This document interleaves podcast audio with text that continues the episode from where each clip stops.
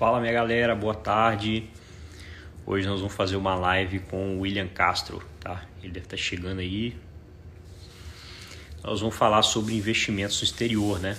Vamos ver se a gente consegue aí é, falar sobre algumas ações interessantes, né? Do que estão sendo negociados no exterior com um preço atrativo, né? Com um bom fundamento. É, vamos ver se a gente fala um pouco o tema, né, sobre o tema que é as vantagens, né, de se investir no exterior e se expor ao dólar. Vamos lá, vou esperar um pouquinho aí.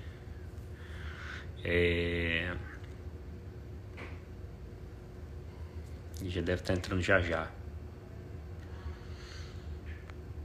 Bom, vai, vão guardando suas perguntas aí porque nos últimos 15 minutos a gente vai tentar utilizar para poder responder as perguntas de vocês. Né? Então o William é um cara tem bastante experiência aí com investimento no exterior, ele vai conseguir certamente ajudar aí nas dúvidas de vocês, beleza?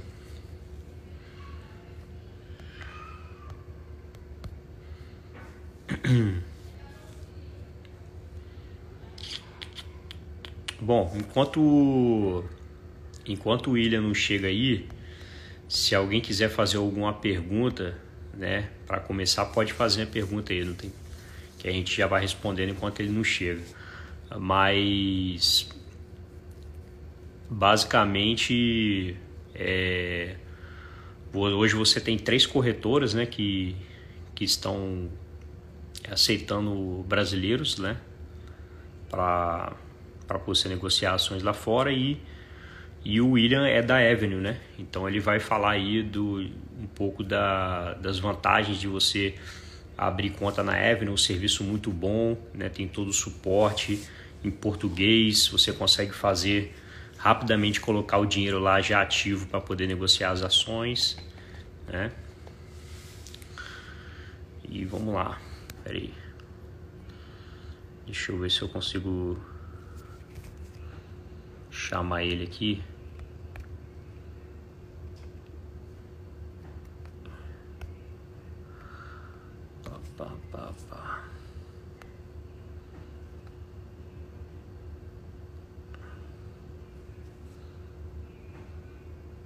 Aí. Chegou aí agora.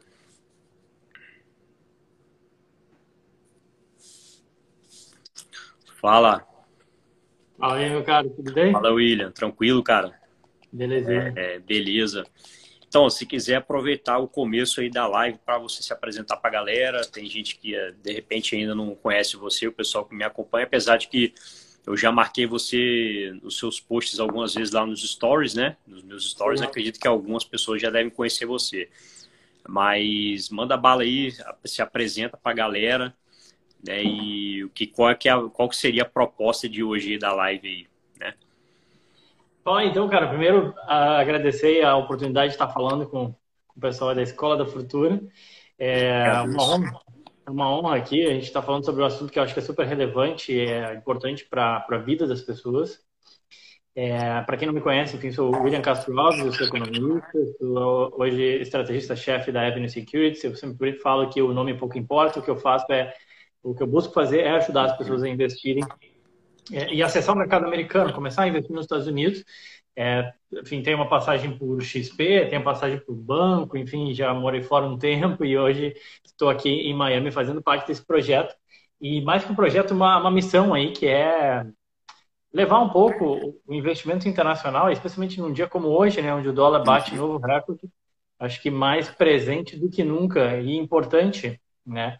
Para a vida das pessoas, é, ver o quanto isso é importante, né? Estar uhum. dolarizado, ter uma parcela investida em dólar. E aí, bom, tem diversas dúvidas sobre investimentos no exterior, né? O que, que comprar, como montar uma carteira, como funcionou e por aí vai. Uhum. Show, show de bola.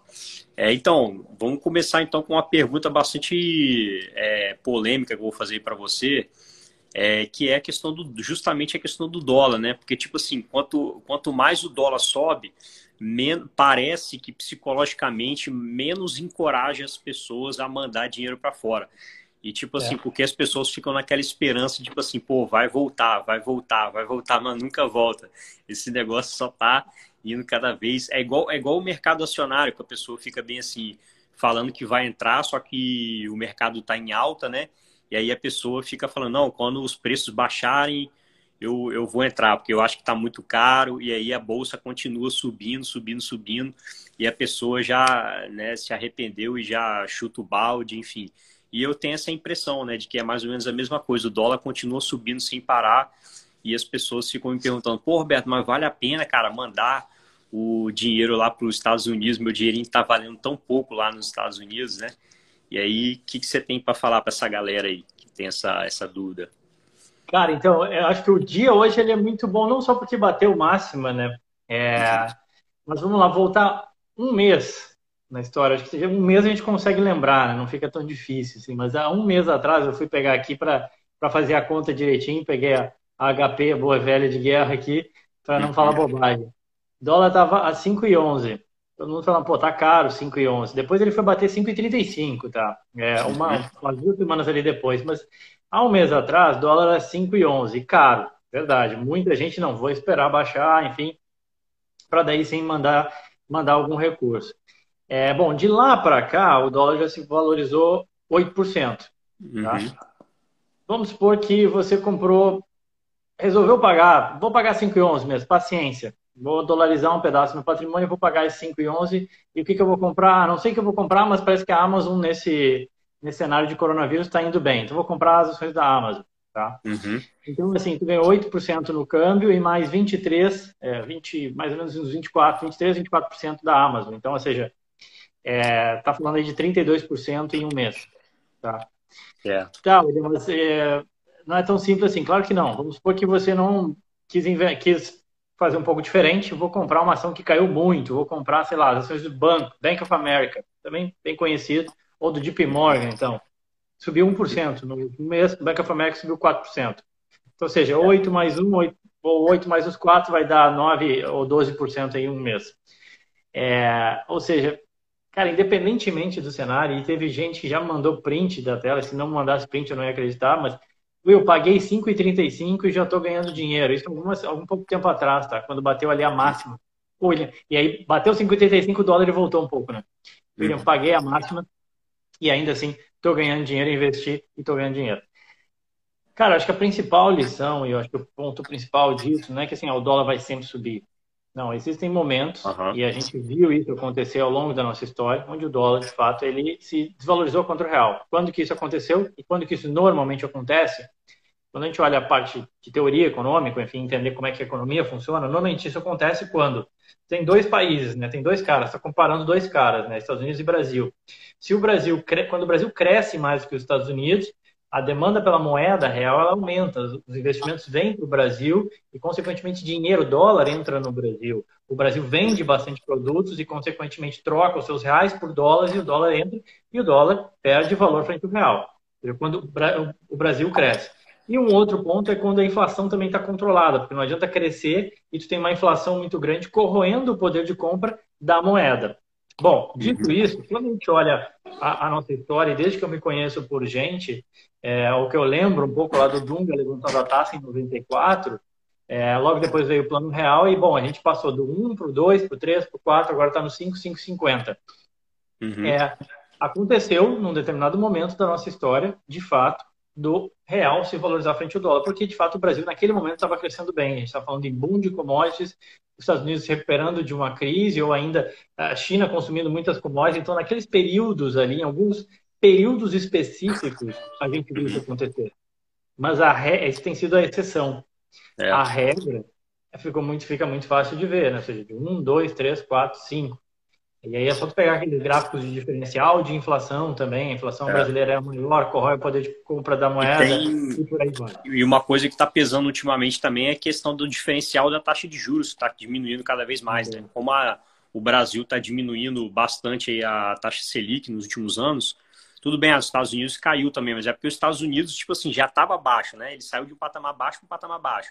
O Brasil não, estava lá em cima e caiu assim de forma muito drástica. Então, algumas coisas que influenciam na, na, que, é, na questão do dólar é o que você falou, a questão da inflação, né? Diferença de inflação entre, entre Brasil e Estados Unidos, isso aí no longo prazo faz com que o dólar esteja cada vez mais, mais é, valendo mais em relação ao real, porque o dinheiro lá corrói, né? É, de, de, modo menos acelerado do que no Brasil, né, porque a inflação é mais controlada, e também, ultimamente, o que tem pesado muito também é a questão do diferencial de taxa de juros né? Porque o Brasil caiu muito a taxa de juros, então o investidor, é, principalmente aquele investidor que, que gostava de estar no Brasil para poder aproveitar a taxa de juros, né? É, e você não tem mais esse investidor, esse investidor cada vez mais saindo fora, porque o cara, pô, não vou ficar num país né, emergente correndo risco, né, sendo que não está não tá rolando mais uma taxa de juros alta, não está compensando mais, né? Pra, no ponto de vista dele, não compensa mais ganhar tão pouco né, para poder é, correr o risco de estar no, no mercado emergente. Né? O que o cara, a gente tem que lembrar que o cara está correndo risco cambial, né? então ele tem que fazer é, todo um hedge cambial né, e tudo mais, e complica mais ainda o investidor que está que, né, o, dos Estados Unidos investir né, na, nas economias emergentes. E essa desvalorização, é bom lembrar também que ocorreu é, em vários países emergentes, né? não foi só Brasil, né? O Brasil foi uma das moedas que mais desvalorizou né, em relação ao dólar, mas se você pegar de modo geral, fazer uma análise, um estudo mais profundo, você vai ver que a maioria dos países emergentes, né, a, a moeda desvalorizou em relação ao dólar. Tá? Então é isso. Então, assim, é, é, eu acho que a, a lógica é aquilo que eu falei. O cara que não investe no exterior por causa de. porque acha que o dólar está muito alto, é a mesma coisa que um cara que fala que não vai investir em ações porque a bolsa já subiu muito. Né? E aí o cara fica sempre adiando, adiando, adiando, e quando vai ver aquele troço está cada vez mais alto, né? E, e vai saber se vai voltar para trás ou não. Não tem como saber, né? não tem como adivinhar. O dólar é uma coisa muito difícil de se precificar, né? Eu vi, não sei se você acompanhou, William, a, o, a última a última live que teve da XP, né, que teve até o Luiz Stuberger, né, uhum. da, da, Verde e a galera toda boa lá, que ele a Verde colocou um gráficozinho lá mostrando algumas coisas que que, que podem né, ser responsáveis pela precificação do dólar e chegou lá mais ou menos 4 e a um patamar de mais ou menos 4,65 é o que eles consideram como se fosse um dólar justo, né, na visão deles, tá? Com os alunos 4,65. Mas é, acertar dólar é uma coisa muito difícil. O Stuberger tem uma, um histórico bom, né, de conseguir acertar essas, essas movimentações do dólar aí, mas enfim, é né, uma coisa muito difícil de você precificar, né, o câmbio, né? É, a questão é que tem condições normais, né, isso faria sentido. Mas a gente não vive hoje em condições normais. Né? É. Em 2008, da mesma forma, o dólar ele fez um spike, ele saiu de 1,50 para 2,20 assim, ó, em cinco meses. Se você fizer a conta, né, 1,5 para 2,2, a gente está falando de 50% de alta em cinco, em cinco meses. É, no Brasil, se a gente fosse trazer para a realidade de hoje, é como se a gente fosse ver dólar a 6. Né? Ou seja, sair do 4 para 6, 50% de alta. Não estou falando que vai para seis, né? Mas estou falando assim, a última grande crise que a gente viu, independentemente do fundamento econômico, do que quer que fosse, o próprio Lula, né? Eu lembro do Lula falando, ah, a crise aqui vai ser uma marolinha, e realmente o Brasil se recuperou rápido e tudo mais. Mas independentemente disso, o dólar subiu 50%, depois foi ajustar, mas ele subiu seus 50%, que é um pouco o que a gente está vivendo, um momento hoje ele é atípico. E junto a isso tem um negócio que tem um fator esse que é crucial que tu comentou que não, não tinha em 2009, né? Os juros ainda atraía gente em 2009. Hoje a gente está fazendo a discussão aqui é o seguinte: bom, será que vale a pena investir para ganhar zero nos Estados Unidos, mas está dolarizado, ou eu correr um pouco de risco para ganhar 0,75 no Brasil, né? Ou seja, real, retorno real, né? descontado a é. inflação. E... Parece assim. Quando a gente fala em Brasil, tudo bem, mas pensa na Turquia. Será que tu investiria para ganhar 0,75 na Turquia? Acho que não, né? Sim. E outra coisa também que, que eu tirei de lição da, daquela live lá da XP é que o Stuberger falou né, da questão da capacidade dos Estados Unidos se recuperar muito mais rapidamente do que o Brasil nessa crise. Né? Você vê o pacote econômico dos Estados Unidos é uma coisa absurda, né? 1,7 trilhão de dólares é, jogados na economia só no, no, primeiro momento, fora que depois ainda pode ter mais estímulo né, monetário aí no, no futuro próximo. É, então, é, a capacidade de se de, dos Estados Unidos ali de se, de se reinventar ali e sair né, mais rápido do que do Brasil. Acho que um, a história é um pouco diferente, né? A gente pode tentar Uma lembrar lá do... minha filha, tá? Se tiver o barulho de criança chorando, ah, não, tranquilo. Filha. Fica assim, é home office, né? tranquilo. né? Agora tá... tranquilo. A gente, a gente pode lembrar lá da, da crise de 2008, né, que o Brasil ele se recuperou muito rápido, mas muito impulsionado pela questão do preço dos commodities que disparou, né, naquela época. Hoje, o que hoje é justamente o contrário. O Brasil, inclusive, pode e deve sofrer muito, porque o nosso país é um país de commodity, né? E, e o petróleo aí está sofrendo bastante. O minério está conseguindo segurar aí as pontas um pouco, o preço, né? Mas o, o realmente está complicado aí para o Brasil no, no curto prazo. Agora, sim, eu recebi uma, eu vi uma pergunta que um cara mandou aqui agora há pouco, é, que é uma, uma pergunta recorrente também que eu recebo a respeito de investir no exterior, é porque como as pessoas têm essa impressão de que o dinheiro vale muito pouco, tipo assim, eu, vou, eu preciso de 5 mil e né, é, quanto que chegou, bateu 5,50 hoje, não foi isso? Eu preciso de 5,500 né, para poder transformar em, em, mil dólares. Aí é pergunta recorrente que eles fazem é, pô, é, vale a pena, tipo assim, contando o custo de corretagem, não sei o que, não sei o que, vale a pena mesmo mandar dinheiro para o exterior? Qual é o mínimo que, que eu deveria investir no exterior para fazer valer a pena, né? considerando os custos e tudo mais. O que, que você tem para falar para essa galera aí que ainda tem essa dúvida? Cara, eu acho que essa, essa dúvida ela, ela é fruto do desconhecimento e de algo que é real. Ou seja, até então, quando a gente fala em investimento no exterior, a gente pensava em, em algo muito private, né? o private bank, wealth management, uhum. grandes bancos gringos. Para acessar, eu tenho que ter 500 mil reais, um milhão de reais pelo menos. É, para eu conseguir abrir uma conta, eu, faço, eu sempre faço, eu sempre falo, né? Faça um teste, vai lá no, no, Banco do Brasil, no Itaú, e falam, ah, eu gostaria de abrir uma conta no Itaú Securities para mandar dinheiro e investir lá. Vocês vão ver que é, tem determinados mínimos, né? Então, isso uhum. afugentou sempre muito a pessoa física. E aí, já fazendo um jabá aqui um pouco, né? É, a Avenue Security, a corretora que eu trabalho, enfim, que eu sou, estou lá ajudando nessa missão. A missão da Avenue é exatamente democratizar esse acesso ao, ao, mercado internacional. Então, assim, através de um arranjo, eu diria um pouco até complexo, que demorou um tempo para a gente conseguir colocar de pé e dizer, cara, esse negócio funciona? Não, de fato ele uhum. funciona, legalmente ele funciona, é, em termos de estrutura técnica ele funciona. Então, uma vez que a gente conseguiu colocar de pé, e, e agora a gente já tem um universo muito grande de clientes, mais de 50 mil clientes que já abriram conta na Avenue. Por quê? Porque, cara, eu não tenho mínimo para investir no exterior, e esse é o ponto. Aqui, respondendo já a tua pergunta, ou seja, não tem mínimo para investir no exterior. Quer mandar 500 dólares? Pode mandar 500 dólares.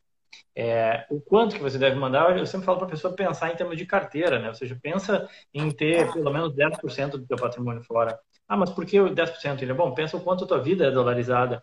Quanto a tua vida é impactada quando o dólar sobe de 5 para de 4 para 6, 7, quem sabe? Não sei. Estou exagerando aqui, mas enfim. Uhum. É, e em relação ao acesso, o que a gente tem que levar em conta em termos de, de custo, ou pelo menos falando da, da Avenue, né?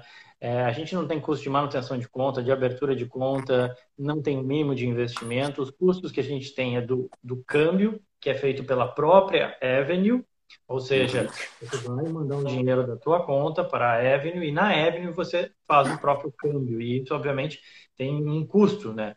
É, que eu sempre também falo o seguinte, cara, compara com as casas de câmbio, compara com o dólar do cartão de crédito, compara inclusive com outros, como Wire Transfer, como a Western Union, o Remessa Online, você vai ver que é extremamente competitivo, é muito semelhante. Então, assim, uhum. e uma vez feito o câmbio, tem a taxa de corretagem, que dependendo, o valor mínimo é de 2,50 a 10 dólares. Vamos supor o valor mínimo, que é até uma, uma ordem de até mil dólares. Você paga 2,50. Uhum. Eu não acho que seja salgado, digamos assim, ou seja, é. pelo menos assim, se você tirar 2,50 para entrar, 2,50 para sair, a gente está falando de 5 dólares. É, tranquilo. Uhum. É, então assim, eu diria que como mínimo, mínimo, cara, eu pensaria, vai, em algo como 250 dólares, 500 dólares, que é para o peso da corretagem sobre o teu investimento ser ali algo então de 1 a 2% no máximo, não ser muito mais que isso, que aí sim eu já acho que fica realmente pesado, né? Então, Sim. assim, bom, aí mínimo talvez seria isso, mas não existe mínimo, tá? Isso é o mínimo uhum. que eu estou uhum. sugerindo aqui, que eu estou dando como ideia, tá? Uhum. E, o, e a galera, pelo que você está sentindo, a galera está mais procurando fazer o stock picking, é, investindo mais em ativos individuais, ou a galera está procurando muito ETF? Cara, a carteira da Ever é interessante. muitos, o investidor, pessoa física, né? É, a gente só tem de pessoa física. E muita gente é, eu acho que teve alguns movimentos, foi interessante. Assim, a Avenue está surgindo, está crescendo, as pessoas estão conhecendo. É, teve um primeiro momento que foi muito de buscando ouro, né, uhum. investimento em ouro. Teve até um influencer, o Bruno Perini, que ele é bem conhecido, ele comentou a respeito, eu acho que muita gente seguiu e foi atrás. É, depois teve também um segundo, um segundo momento com ações da XP, né? Muita gente não conseguia comprar as ações da XP no Brasil e tem algumas empresas brasileiras que são negociadas só nos Estados Unidos. Uhum. A XP é uma delas, então teve muita gente que abriu conta para comprar e investir em XP. É, e depois, e assim, e também teve alguns, e a gente vem tentando trazer um pouco de conhecimento, mostrar para as pessoas, olha, tem uma alternativa mais para reserva de emergência. Então teve gente que começou a comprar títulos públicos americanos através dos ETFs, né, que você consegue fazer isso. E também, claro, obviamente aparece na carteira, enfim, é, tem muita gente busca as principais grandes empresas que conhece, que fazem parte do seu dia a dia, como Google, Apple, Facebook, é, é normal. Então tem bastante gente que busca isso, a Tesla também, que ficou um pouco famosa e na moda aí também, empresas de tecnologia. E eu acho até isso saudável, porque se a gente pensar é, em termos de tecnologia, o Brasil ele é muito limitado em opções de investimento isso. de tecnologia. Uhum. Então, assim, entre vir para cá, para os Estados Unidos, e comprar ações do Itaú ou da Petrobras, e nada contra, enfim, é só porque você tem acesso a isso no Brasil, né? Uhum. Eu sempre comparo, é, é vir querer, é, vir para Miami e querer comer pão de queijo e farofa, né? Não, cara. Uhum. A gente que mora aqui, a gente até faz isso, né? Para matar a saudade, mas é, se vem para cá, tenta buscar coisas que façam sentido, que, que você não tem acesso no Brasil.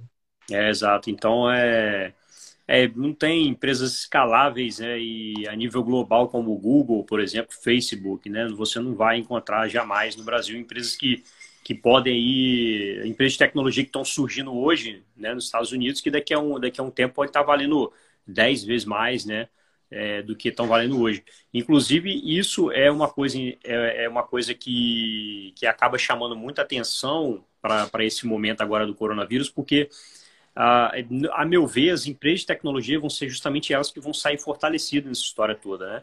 Você tem, é, de fato, é, a maioria delas, é, se você for parar para pensar a essência delas, a forma como elas ganham dinheiro, né, elas vão ser menos impactadas do que outros negócios tradicionais, né, porque a maioria ganha dinheiro de forma online, certo? Só depende do, do online para ganhar dinheiro. É, vai ter algum impacto em algumas empresas ou outras, obviamente, mas o impacto eu enxergo que a maioria das empresas o impacto é, é pequeno, né, por causa do, do coronavírus aí. E, e, ferramentas, né, que, que possam aí ser utilizadas a partir de hoje. Eu não sei como é que vai ser o mundo a partir de hoje, não sei se, se vai mudar, por exemplo, a questão da, do home office, né, se de repente chegou para ficar mesmo ou não, ainda está muito incerto, a gente só vai saber isso depois, mas se de fato essa prática de home office, por exemplo, crescer bastante, a gente pode ter algumas, algumas é, empresas de tecnologia conseguindo despontar através de seus produtos e serviços que são lançados, né?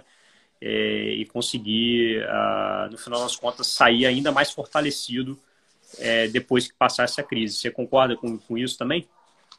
Com essa Cara, se pensar, é, se pensar, por exemplo, é, a gente teve notícia há pouco tempo atrás da Microsoft que teve um incremento aí de 75% na demanda uhum. do seu cloud service, né, os serviços que, de armazenamento na nuvem, né. É, 75% eu estou falando da Microsoft, tá? não estou falando de, de, uma empresa de três caras que se que montaram uma startup, não. Estou falando de uma gigante que já tem números grandes, crescendo 75%, ou seja, é bastante coisa. Uhum. Quando a gente pega também a Amazon, que todo mundo sempre lembra da Amazon pelas compras, pelo online e tudo mais, eu também lembro que a Amazon, mais de 50% do lucro dela vem do serviço de armazenamento na nuvem, né, da, uhum. da Amazon Web Service, AWS. Uhum.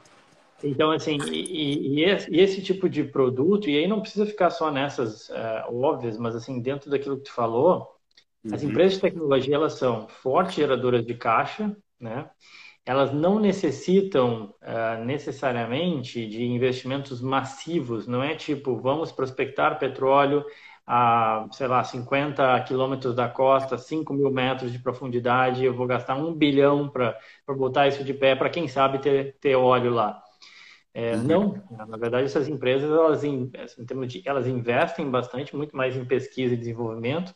Eu sempre cito o exemplo do Google, que gasta aí por trimestre algo em torno de 600 a 800 milhões de dólares, basicamente torra para os desenvolvedores e cientistas do Google acharem alguma coisa nova, muito mirabolante, muito doida, que revolucione o mundo. E a gente está falando de carros self-driven cars, a gente está falando de internet em zonas remotas, enfim, está falando de coisas muito diferentes realmente. Mas por quê? Porque esses caras conseguem gerar muito caixa então, quando tu pega o caixa da Google, da Microsoft, então, quando falando em termos de empresa, né, ou seja, a empresa tem dívida? Não, ela tem um caixa gigantesco. O Google está sentado em mais de 100 bilhões de dólares, o Microsoft também, e a Apple, por exemplo, também. Então, são uhum. empresas com muito caixa, com uma dívida totalmente controlada, geradora de caixa, com um produto já bem estabelecido. É, poxa, um retorno sobre patrimônio elevado, qualquer um que pare para analisar a empresa, fala, puta, esse é um bom negócio. Né? Uhum. Aí tem que, tem que depois discutir a questão de preço, talvez se é caro ou não, mas enfim, em termos uhum. de negócio, são bons negócios e negócios sólidos. E aí essa crise toda ela veio, inclusive, para fomentar e ajudar esses bons, já bons negócios, né, a mostrar que, cara, a demanda para esse negócio pode ser, talvez sim, ainda maior com, com as demandas periféricas, né, que nem é, eu vi o resultado da AT&T, por exemplo, que nem é top em termos de tecnologia, mas Uhum. Ela tem uma demanda muito grande por aumento de internet banda larga, porque, óbvio, está todo mundo aqui fazendo live, fazendo é, reunião com o Zoom e tudo mais, então houve um aumento muito grande para, para a AT&T. Da mesma forma, os semicondutores, né, os caras que vendem chip, eles também tiveram um aumento da demanda, então toda a cadeia de tecnologia acaba uhum. se beneficiando. Ontem mesmo o ETF de, de semicondutores subiu 6%, né? Então, assim, às vezes... O... E aí muita gente barganhando no dólar, esperando o dólar cair 2, 3% e perde a oportunidade de, de, talvez investir em alguma coisa que possa te render 6, 10, 15%. Óbvio, uhum. sempre com risco, sempre lembrando que tem risco, óbvio, mas é, a gente tem visto aí nos últimos, no último mês, né, e o exemplo que eu dei no início foi exatamente isso. Ou seja, é, mesmo o dólar alto, o cara que correu o risco, bom, uhum. para até hoje está ganhando dinheiro, né? É, é, através, através da diversificação você já dilui bastante o seu risco, né? Porque quando você diversifica o, o mercado americano para o seu mercado que gera muita riqueza, né? Então, através da diversificação, obviamente que, como todo investidor, vai cometer uma falha ou outra, né? Mas se você tiver bem diversificado, o seu portfólio como todo de, de ações ele vai tender a subir no longo prazo, né? É, então, é só lembrando, galera, é importante também a diversificação. Você pode investir de maneira diversificada, né? Através de ETFs, né? Você pode comprar o VOO, por exemplo, VOO, né, né, que, é, que é o ETF que replica o SP500, tem outros ETFs também que replicam o índice Nasdaq, enfim, né, que são as empresas de tecnologia, apesar de que tem uma convergência bastante grande entre Hoje em dia já tem uma convergência muito grande entre o SP500 e a Nasdaq, porque as principais empresas são as empresas de tecnologia, né? E no final das contas, a, a, a, o SP500 ali, as, as 10 primeiras posições, se eu não me engano, são de empresas de tecnologia, né? Se eu não me engano, acho que é isso, né? Ou se, se não for isso, é muito parecido com isso. É, então, é, você consegue aí investir com pouco dinheiro de forma diversificada, ou se, se você quiser fazer stock picking também, né, é só lembrar de diversificar bem aí, e aí tem certeza que, que no longo prazo é, a sua carteira de ações vai ser bastante vitoriosa, você escolhendo aí boas, é, boas ações, empresas sólidas que dão lucro consistentemente, né, igual o William falou. Né? William, é, queria, você queria complementar mais alguma coisa, cara? Ou você quer já abrir para perguntas e tal? O que mais você, que mais você gostaria Não, de falar a respeito de, de Cara, por mim, podemos abrir para pergunta. Eu, gosto eu gosto da interação das, ah, das lives. Uma, antes de começar, antes de começar para pergunta, eu queria fazer a seguinte, pergunta para você, uma pergunta pessoal minha. É, a Avenue, ela está ampliando, pelo que eu conversei, eu conversei com você no privado sobre isso, está é, tá ampliando o número de ADRs, por exemplo, disponíveis, não está? O número de ADRs, né, disponíveis no, é. na plataforma? É, o que acontece, a gente tem, uh, nos Estados Unidos tem mais 6 mil ativos, né? Uhum. É, e tem muita micro cap, tem muito small cap, é, tem muito ativo que não fazem parte, que não estão na plataforma da Avenue. Por que não estão? Tá? É, numa tentativa até de proteger o investidor, que às vezes uh, ele ouve um boato, ele ouve alguma coisa, e agora, por exemplo, do Corona está sempre tá cheio de empresas super de assim super pequenas, né, de, de, de, pequeno porte, gente eventualmente pode até criar uma vacina, enfim, mas tem muito boato nisso tudo, né? E aí tem aquela uhum. empresinha que valia nada, que daqui a pouco sobe 50, 60% num boato, o cara vai e compra e é só um boato, a empresa não tem nada disso e a ação cai um monte, e aí o cara fica a, a ver navios, né, e perdeu dinheiro e a experiência dele foi muito ruim. Só estou dando um exemplo, tá? Enfim, é só um exemplo. Poderia ter sido uma outra empresa de, sei lá, de alimentos, enfim, não interessa. O fato é que, então a Avenue, ela tem algo em torno de 3.700 e alguma coisa ativos, tá? É, e aí, dentro desses, tem os, os REITs, os fundos imobiliários americanos, é, tem os ETFs, um universo bastante grande de ETFs, e também tem, obviamente, ações. E dentro desses três itens específicos, é, o, a prioridade são ativos que têm um valor de mercado de pelo menos um bilhão de dólar. Uhum. E ainda a gente consegue ter um universo gigante.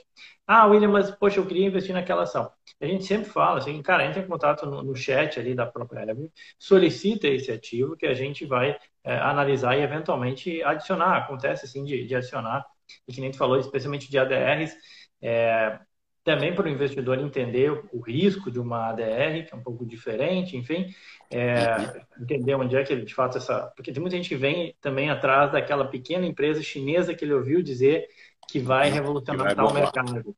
Uhum. Eu lembro muito bem da, da Kudian. Kudian é, é um aplicativo chinês de, de empréstimo peer-to-peer. -peer. Inclusive, eu investi nessa empresa, inclusive. Eu investi nela. É. É. Ela está passando por um problema. É, não é só ela, mas como outras do setor também. É que é, esse é um setor que eu acompanho de perto, né? Eu estou acompanhando o que está acontecendo, a nova regulamentação e tudo mais. E aí a nova regulamentação que aconteceu no mercado chinês fez com que as ações estão sofrendo agora com perda de receita e tudo mais, né? Exato. Só que aí tem muito investidor que não tem esse o teu conhecimento, enfim, não, uhum. não, né, não acompanha, enfim, não entende e aí é, ele poderia sofrer perdas por uma coisa que ele não está nem entendendo, talvez. Então a gente tenta, obviamente, podar, enfim, e, mas ainda assim tem 3.700 ativos e quem tiver interesse em algum determinado ativo é só solicitar que ele, eventualmente sim ele é atendido. Show, show de bola. É, então, beleza, vamos abrir então. Vou, eu tinha desativado aqui para perguntas aqui, eu vou ativar de novo. Peraí, só um minutinho. É, beleza. Vamos lá, galera. Eu vou ativar as perguntas aqui. Pode mandar suas perguntas para a gente começar a responder. E. Mas assim, tem muita, tem muita coisa interessante né, para ser descoberto. O universo de ETF, eu sempre falo que, cara, é um, é um mundo à parte. Sim. É, e especialmente para setores mais complexos, né, que às vezes entender de fato especificidades de algumas empresas é, é complicado, é uma alternativa bem, bem viável, tá? Uhum. É, o Danilo até perguntou aí do ETF que replica o Dow Jones, né? Eu lembro que o Dow ele tem uma, uma, uma forma de, de, de, a formatação dele, tá? Ela ficou meio que parada no tempo, eu diria assim, e por isso que ele vem perdendo representatividade como um um índice que representa a bolsa americana, tá?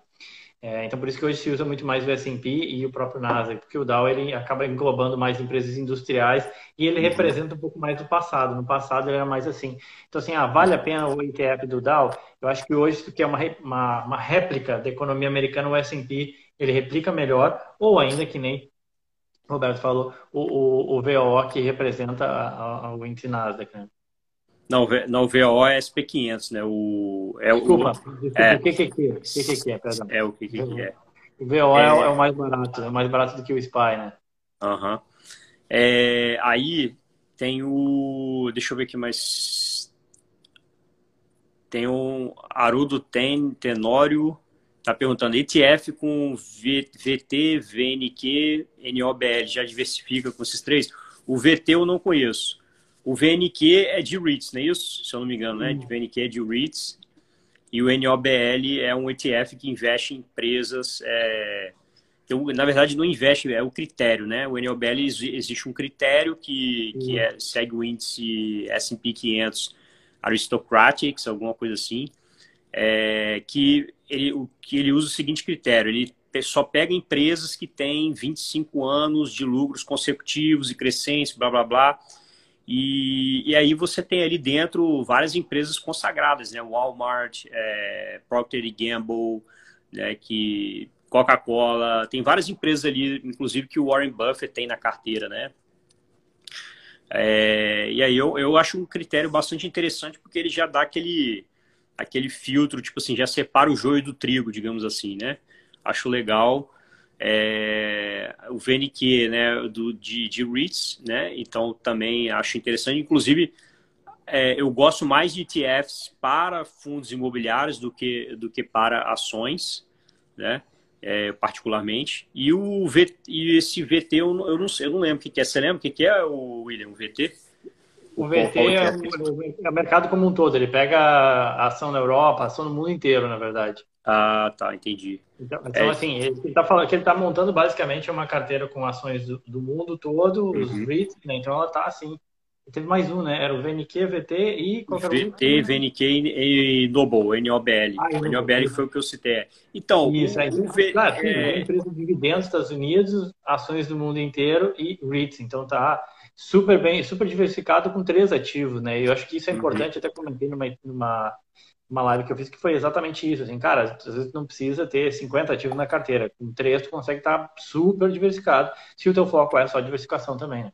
É, só, só lembrando uma coisa que é importante também, lembrar que esses, esses ETFs que investem no, investem no mundo todo, é, eu não sei se existem critérios diferentes, mas os que eu estudei até hoje, o critérios dele de, de peso é pelo valor de mercado. Né? E aí, com isso, pelo fato das empresas americanas terem um valor de mercado muito grande em relação a qualquer coisa que existe no mundo, né, acaba que, no final das contas, os Estados Unidos representa 50% né, desses ETFs aí que, que se rep representam o mundo todo. Ou seja, metade, no final das contas, você continua com peso nos Estados Unidos, é. mesmo que seja um ETF global. Então, sempre que você vai é, querer diversificar em ETFs, você tem que lembrar de, é, de você verificar a, a, sobreposição, né?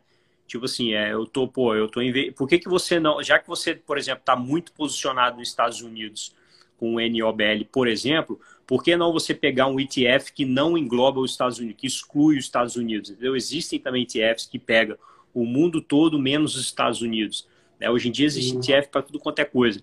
Então você consegue eu estar. Eu estava tentando lembrar exatamente isso que você está falando agora. Fui atrás. Uhum. Eu comentei numa, numa live que eu fiz recentemente. Tem o, o VEA, velha, falei, né? Uhum. Ele é exatamente isso que você falou. Ou seja, ele é o mundo todo, só que tem Estados Unidos. Beleza. É, o uso, né? O, S, o SO, que a galera tá falando, tem falado bastante por causa da queda do petróleo. Cara, eu acho um pouco mais complicado. Se fosse um ETF que, que fosse tivesse investido diretamente na commodity, eu acho que até poderia valer a pena, porque do ponto de, vista do risco é menor. Só que o, esse ETF uso, ele investe é, em contratos futuros, então você tem um problema da rolagem, né? Da rolagem do, do contrato, então você quando você tá, você tem que fazer, é, eu não sei exatamente quais são os critérios, tá, que o ETF usa, mas ele tem que se um contrato está vencendo, ele já tem que se, é, se desfazer para poder pegar outros contratos mais para frente. Né? E aí, nessa rolagem da dívida aí, acaba você queimando dinheiro. Né? Você queima dinheiro, é uma despesa que, que você não tem volta mais nessa rolagem aí da, dos contratos. Né?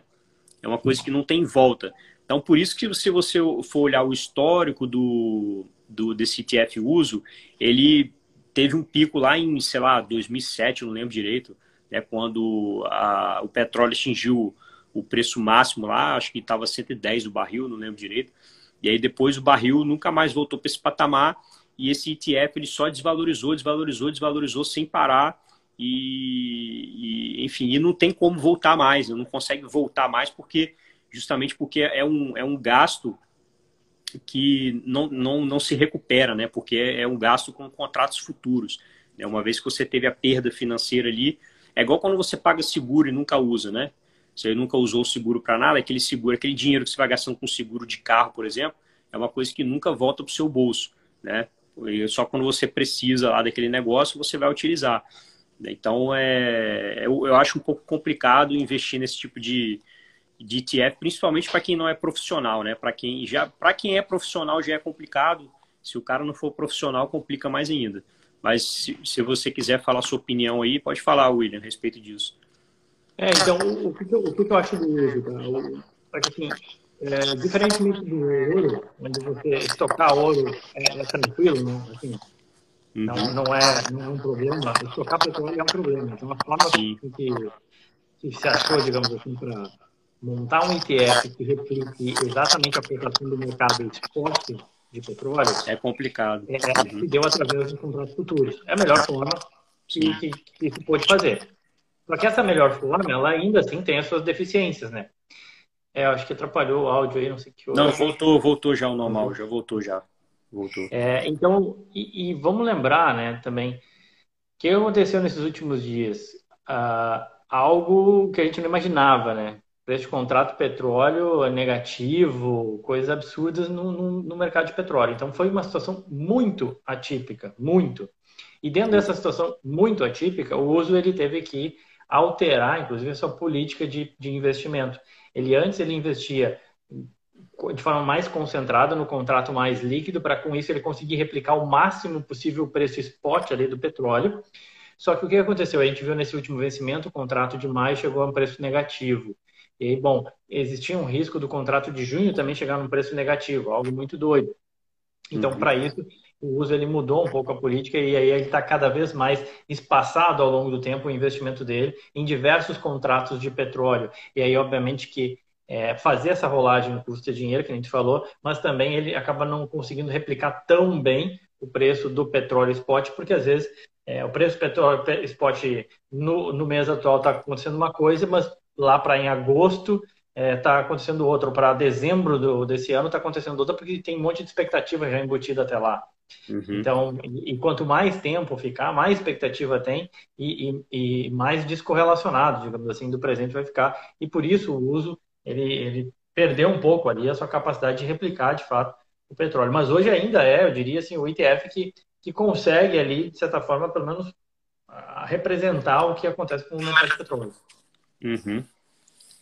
Então, mas é o complicado é a recuperação, né? Ali, ali o investimento para você fazer, para você fazer é, é, é, muito mais especulativo, na minha opinião, porque você ah, você faz um, uma coisa ali, uma, um trade de curto prazo, né?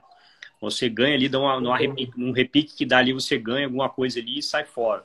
Né? Não dá para segurar, você segurar esse tipo de, de, de, de, de ETF é uma coisa que como o próprio gráfico mostra, é uma coisa descendente sem parar, né? Só vai caindo, caindo, caindo. E, enfim, complicado. É... Bom, deixa eu ver se tem mais alguma coisa aqui. Se tem mais alguma. É o ETF VEA. Você conhece VEA? É, foi esse que eu comentei, que é o mercado uh, como um todo, ah, tá. como, menos, menos os Estados Unidos. Os Estados Unidos, é. Uhum. Certo, compreendi. É...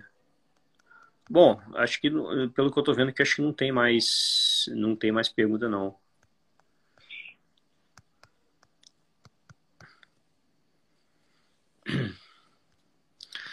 Eu acho que vale a pena usar esses ETFs táticos, né, que a gente fala. Tem ETF de commodity, por exemplo, milho, soja, trigo. É, ETF, o próprio ouro eu vejo muito mais como algo tático. Eu não sou um grande entusiasta do ouro, ainda que, uhum. obviamente, eu sei que em épocas de crise ele funciona muito bem, como está funcionando agora, né?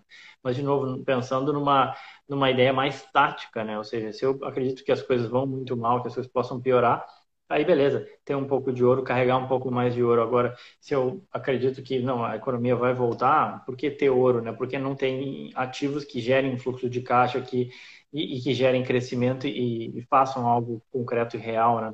Uhum. Então, é, assim como petróleo, enfim, mas o bom é que assim, tu ter alternativas de fazer esses investimentos táticos são bons, né? E eu, eu não gosto sempre de falar porque mas também tem os ETFs que são vendidos e até os alavancados, né, para quem gosta mais de risco, né? Ou seja, replicar duas vezes a exposição do, do que ou do S&P, mas aí eu sempre lembro que, cara, duas vezes pode ser para cima, como pode ser para baixo, né? Então, por exemplo, se o S&P cai 20%, um ETF desse que é alavancado duas vezes no S&P vai cair 40, né? Ou seja, é uma, uhum. uma coisa muito maior, né? Sim, sim. É, tem um, uma pergunta aqui, se faz sentido ter voo e QQQ na mesma carteira. É aquele problema da sobreposição que, que a gente falou, né? Hoje, a, as maiores empresas do SP500 acabam, acabam sendo as, as, próprias empresas de tecnologia. Então, você tem uma sobreposição muito grande ali. Então, eu, na, na, na, minha opinião pessoal, não faz muito sentido você ter voo e QQQ, né? É... Eles, são parecidos mesmo. Eu diria que mais de 25% do S&P já são as empresas de tecnologia, mas enfim, as, é, tem uma, uma, sobreposição realmente muito grande. Talvez seria mais interessante focar em alguma coisa mais ligada a, a uhum. dividendo, ou small caps, ou mid caps, ou internacional, que aí sim é. você tem uma diversificação maior. É... O Renê Loureiro está falando, Will, parabéns pela live. E o SPY é o ETF com o maior yield atualmente? Não, ele não necessariamente é com maior yield, né? Porque lembra o seguinte, tem ETF que são de, também de pequeno porte, né? É, e que hoje, assim, pensando um pouco no que, que aconteceu no mercado, né? Teve muito ativo que caiu muito. O ativo, quando ele cai muito o preço, né? E aí o cálculo do yield, ele não é projetando o, o, dividendo que a empresa vai pagar, porque tu não sabe o dividendo que a empresa vai pagar. Ele olha para os 12 meses passados e olha, bom, a empresa pagou tanto. A empresa pagou um dólar por ação e hoje ela vale 10 dólares. Então ela tem um yield de 10%. Só que ela pagou aquele um dólar quando ela, num cenário onde ela teve um lucro que propiciou ela pagar aquele um dólar. Então o que acontece é que hoje a gente vê, é, e não são todos os casos, e aí sim aí tem que fazer o, stock picking, tem que entender. Tem diversas empresas com um yield muito alto, mas por quê? Olhando para trás, elas pagaram um dividendo gordo e elas estão em setores que sofreram muito e as ações caíram muito. Se eu pegar, por exemplo, até o setor de cassino, por exemplo, está com yield alto hoje, mas, poxa, todo mundo, é, se não sabe, imagina que essas empresas vão sofrer e podem ter prejuízo esse ano, e, consequentemente, o yield pode, tenderia a zero, inclusive, não ser alto, né? Então, tem que ter só esse cuidado aí com yield muito alto, é, e por isso, por exemplo, é, até a própria metodologia do NOBL ela é boa por causa disso, que ela não pega só yield alta, né? ela pega empresas que pagam dividendos a longo prazo, 25 anos e tal. O único contraponto que eu faço ao, ao Nobel, esse, é a taxa de administração dele é um pouco mais alta comparativamente a outras coisas que você tem no mercado que são semelhantes, tipo o VIG, que é o Vanguard uh, Dividend Appreciation, que também te dá dividendo e, e, é muito mais barato, com taxa de administração mais barata, tá? Uhum. Show, show de bola. É... Mas que, que eu falo? Tem mais uma pergunta aqui, ó. O Adria Boni está perguntando: faz sentido ter 25% em ações, 25 REITs, 25 ETFs de índices e 25% de ETF de bonds? Cara, aí é uma coisa mais de perfil, né, Will? Uma coisa mais de perfil aí vai de você. Sim, na, na minha opinião, é, ETF de, ETF de renda fixa, né? Que no caso os bonds, que são os títulos de dívida, né? Aí você pode ter bonds, é, corporate bonds, que são bonds né, de, de empresas é, de empresas privadas, ou você pode ter o, os bonds do, do governo, né? Que são os governamentais. Aí vai tem, tem gosto para tudo, né? E você tem que ver o que, que tipo de, de bond você quer, que é o seu corporate ou se é o outro, né? Se é o government bonds. É... Aí basicamente você vai estar tá aí, você vai estar tá basicamente muito exposto a ações, né? Porque você colocou 25% de ações, 25% de REITs. Você vai estar tá bastante exposto à renda variável, né? Aí tem que ver essa questão do perfil, se você é, tudo bem para você, se você já tem, por exemplo, sua reserva de emergência formada, se você aguenta psicologicamente sofrer grandes baques no, no seu patrimônio, porque quando vem uma crise, nenhuma desses, todos esses, esses é, essas fatias da, da sua pizza que você está colocando, 25% em ações, 25% de REITs e, o, e, os fundos de índice vão despencar, né? Inclusive, inclusive o seguinte, o, num primeiro momento, né, quando começou essa crise do coronavírus, os bonds tiveram uma queda muito, muito alta também, né? Porque você teve uma corrida, você, quando você tem um pânico no mercado, você tem uma corrida por liquidez. Aí, muitas pessoas às vezes têm que vender coisas que estão com, com preço ainda. É, que estão tendo lucro, digamos assim, né? Por exemplo, um cara que se posicionou em ouro, né? O cara que se posicionou em ouro e às vezes tem que cobrir alguma outra posição dele, né? Cobrir margem, alguma coisa assim. O cara às vezes acaba vendendo ouro para cobrir outra posição que ele está tendo perda, tá? E aí acaba também que no final das contas o ouro não subiu tanto como a galera esperava. Muita gente estava esperando que o ouro subisse mais, né? Né, Will? E todo, uhum. muita gente se posicionando em ouro por causa disso, mas no final das contas não aconteceu, acho que justamente por isso. Pelo menos no primeiro momento. Pode ser que o ouro venha a subir mais aí, está mantendo aí no patamar de, mais ou menos 1.700 aí, né, é, a onça, mas, enfim, é, é, questão de perfil. Se você, se você acha que dá para estar tá bem posicionado em renda variável, né, segue sua vida tranquila aí. É... A diversificação, ela, é isso que tu falou, tem a ver com o perfil, tem aquela regra de regra de bolo, né, que a gente fala que é uma regra muito simples, né, simplória até eu diria, mas que tu pega a tua idade e diminui 100 ali, né, ou pega uhum. 100 e diminui a tua idade, né, no meu, vamos supor 35, né, é, o cara tem 35 anos, 100 menos 35 dá 65. Bom, tu poderia ter até 65% em ações. É mais uma ideia, né? Ou seja, cada ano tu vai diminuindo a tua parcela em ações e vai aumentando a tua parcela em, em renda fixa, porque tu está se aproximando da aposentadoria e em algum momento vai ter que usar esse, esse dinheiro, né? É, porque renda variável varia, né? Como o nome já diz, é, e o Roberto salientou bem, ou seja, veio a crise, tudo, tudo sofreu bastante. Na verdade, na crise tudo tem, acaba que a correlação tende a um, né? É, então, ou seja, mesmo diversificado, acaba que o cara sofre. Né? Tiveram vários REITs que sofreram bastante também.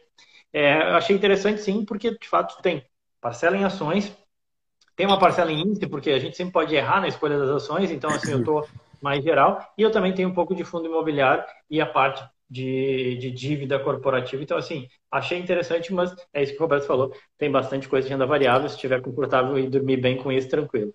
Uhum. É.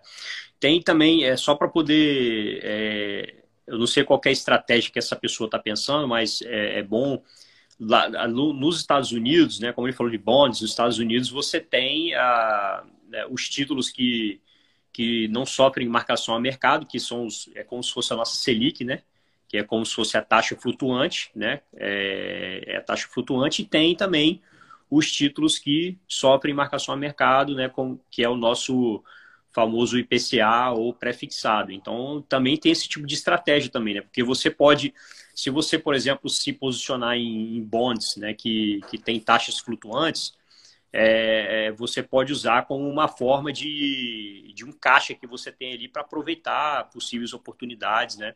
Que apareçam numa, numa eventual queda, porque aí vai cair tudo, né? Quando no eventual crise cai tudo, você pelo menos fica com uma fatia do mercado de, de, de sua da sua pizza ali, os 25% que você colocou em bonds, pelo menos ele consegue sustentar ali o preço, né? E aí você vai pode utilizar de repente uma parte desse dinheiro para poder comprar comprar mais ativos baratos, né? Exato, exato. A pergunta do El aí sobre ETF de alto risco para se expor aí é, é complicado, né? Não go... Rapaz, eu sou um cara que não gosta de emoção, cara. Não gosto nem um pouco de emoção. Eu sou um cara bem, bem a lá Warren Buffett mesmo. Compro, é, geralmente invisto em empresas que, que tipo, são sólidas, principalmente no, no exterior, né? No Brasil, no Brasil eu, eu não sou um cara que seguro a ação por muito tempo. Eu uso estratégias diferentes do Brasil e no exterior, mas as ações que eu compro no exterior eu costumo segurar por mais longo prazo, pelas, justamente pela estabilidade do, da economia né, americana. É, o, a, e até o que tu comentou, né, com relação aos bons, né, eu sempre falo do, tem dois ETFs que eu acho que funcionam bem como caixa, é, uhum. só que eu lembro que a taxa de juros aqui nos Estados Unidos ela é diferente da do Brasil, a taxa de juros hoje está em 0,25, seja, tu vai investir, sei lá, mil dólares e vai ganhar 0,25 ao ano, tá? Ou seja, é praticamente nada. É nada. É, está falando 2 dólares e 50, pagou só a corretagem. Nem inflação, nem inflação, nem inflação bate, nem inflação bate, né? Nem inflação bate. É, tem, aí tem, tem uma discussão que a inflação talvez possa vir para zero também, enfim, mas aí é uma discussão mais longa. Mas independentemente disso, o cara vai investir mil dólares e vai ganhar 0,25. 0,25 dá 2 dólares e 50. Só pagou a corretagem da compra do título. Não tem nem como. Vai ter que esperar mais um ano para pagar a corretagem da venda. Então, assim, é, só faz sentido, tá? Acho que primeiro, dependendo de um determinado montante, levando em consideração que você vai ter um retorno muito baixo, né? Ou seja, o TFLO, o SHB, que são dois ETFs que funcionariam como caixa, eles têm uma rentabilidade que tende a ser muito baixa. Eu lembro que numa apresentação uhum. eu fiz aí nos últimos três anos, é, acho que foi o TFLO ou o SHV, agora não lembro, que subiu 5%. Uhum. Três anos, 5%. Aí, obviamente, que se você pensa em ter uma reserva, né, ou seja, de deixar um dinheiro parado, né, mas que ele está parado em dólar, aí beleza, faz sentido. Uhum. Levando isso em consideração, sim, sim, poderia ser usado como caixa, mas levando em conta também, de novo, foco não é rentabilidade, foco é cofrinho, deixar o dinheiro parado é. lá no cofrinho. É como se fosse uma reserva de oportunidade, né? É que aí você pode é, simplesmente variar ali que essa fatia de 25% você tira em, em momento oportuno e depois coloca de Exato. volta, né? E, e, coloca de volta os 25% e depois que você tiver obtido um bom lucro aí com o retorno da, das ações, né? Mas enfim. É, bom, o Daniel está perguntando sobre o ETF é, uso, a gente já falou. Daniel, assiste a live depois, desde o começo, que a gente explicou. A gente ficou uns cinco minutos falando sobre esse ETF aí e acho que, que vai responder sua pergunta, beleza? É, Erivan, Erivan perguntou: diz, diz um ETF que pode ser usado como caixa? Você acabou de falar, né? O ETF pode ser usado como caixa, de alto risco, já explicou também. Qual... É, teve, teve uma pergunta a carteira parecida com o Nobel. Na verdade, não é parecida com o Nobel. O que eu tinha falado, o VIG, ele foca. O VIG também é focado em dividendo, mas com uma pegada mais de empresas de tecnologia. Então, ele busca nas empresas do nada que, que tem uma, um bom histórico de pagamento de dividendo. Aí, quando vai ver a carteira, é, está falando de empresas de tecnologia que pagam dividendo. Bom, aí tem Microsoft, tem Visa, uhum. que provavelmente não estão lá no, no Edge, né? ou seja, não é a Tesla que está desenvolvendo um carro novo, mirabolante, enfim. Não, são empresas que já são consolidadas, mas que pagam dividendos também dentro da Comcast, a NVIDIA, enfim, que estão dentro desse universo de tecnologia. Então é um pouco diferente, mas também tem foco em, em dividendo. É... Show. É, vou fazer a última pergunta aqui que eu acho que não vai dar mais para responder muita coisa, não. É, teve uma pessoa aqui que, que perguntou sobre o TFLO. Você conhece? TFLO, ETF? Não conheço. Eu, particularmente, não conheço. Para, para brasileiros, o TFLO seria somente uma dolarização? É, o TFLO ele é o, o pós-fixado, né? Então ele, ele foge do, do risco ah, da curva dos juros. Pós-fixado. Ele, é, uhum. é, ele vai marcando ali, mas é aquilo, né? O juro é 0,25, daí vai marcando, ao longo, vai acruando ao longo do ano. Na própria plataforma da Avenue, é, o gráfico dele, tu vai ver, é uma, é uma linha reta. Né? Assim, eu já comentei dele também no meu podcast algumas vezes. Para quem não sabe, o podcast Bom Dia USA está no Spotify, está no Google Podcast, está no Apple Podcast. Bom dia, usa. Eu falo todos os dias sobre o mercado americano. Quem quiser acompanhar, é, fica já o convite. Também, quem quiser me acompanhar nas redes sociais, aí, Will Castro Alves, eu comento mais sobre, sobre o mercado americano. A gente vai falando um pouco sobre o mercado americano ao longo do dia. Uhum. É, ETF é uma coisa que eu acompanho, mas não é minha especialidade, não. Assim, eu conheço alguns dos principais né, ETFs, os que, é, que mais são negociados na bolsa, digamos assim, os mais famosos, mas eu não sou. Por isso que a galera está perguntando aí, tem alguns que eu nunca ouvi falar, eu não, não acompanho tão, tão de perto assim. Eu já tenho 40, mais de 40 ativos na minha carteira para acompanhar entre Brasil e exterior, então para mim já já me toma mais do que tempo já. Não dá para não dá para ficar acompanhando muitas outras coisas não.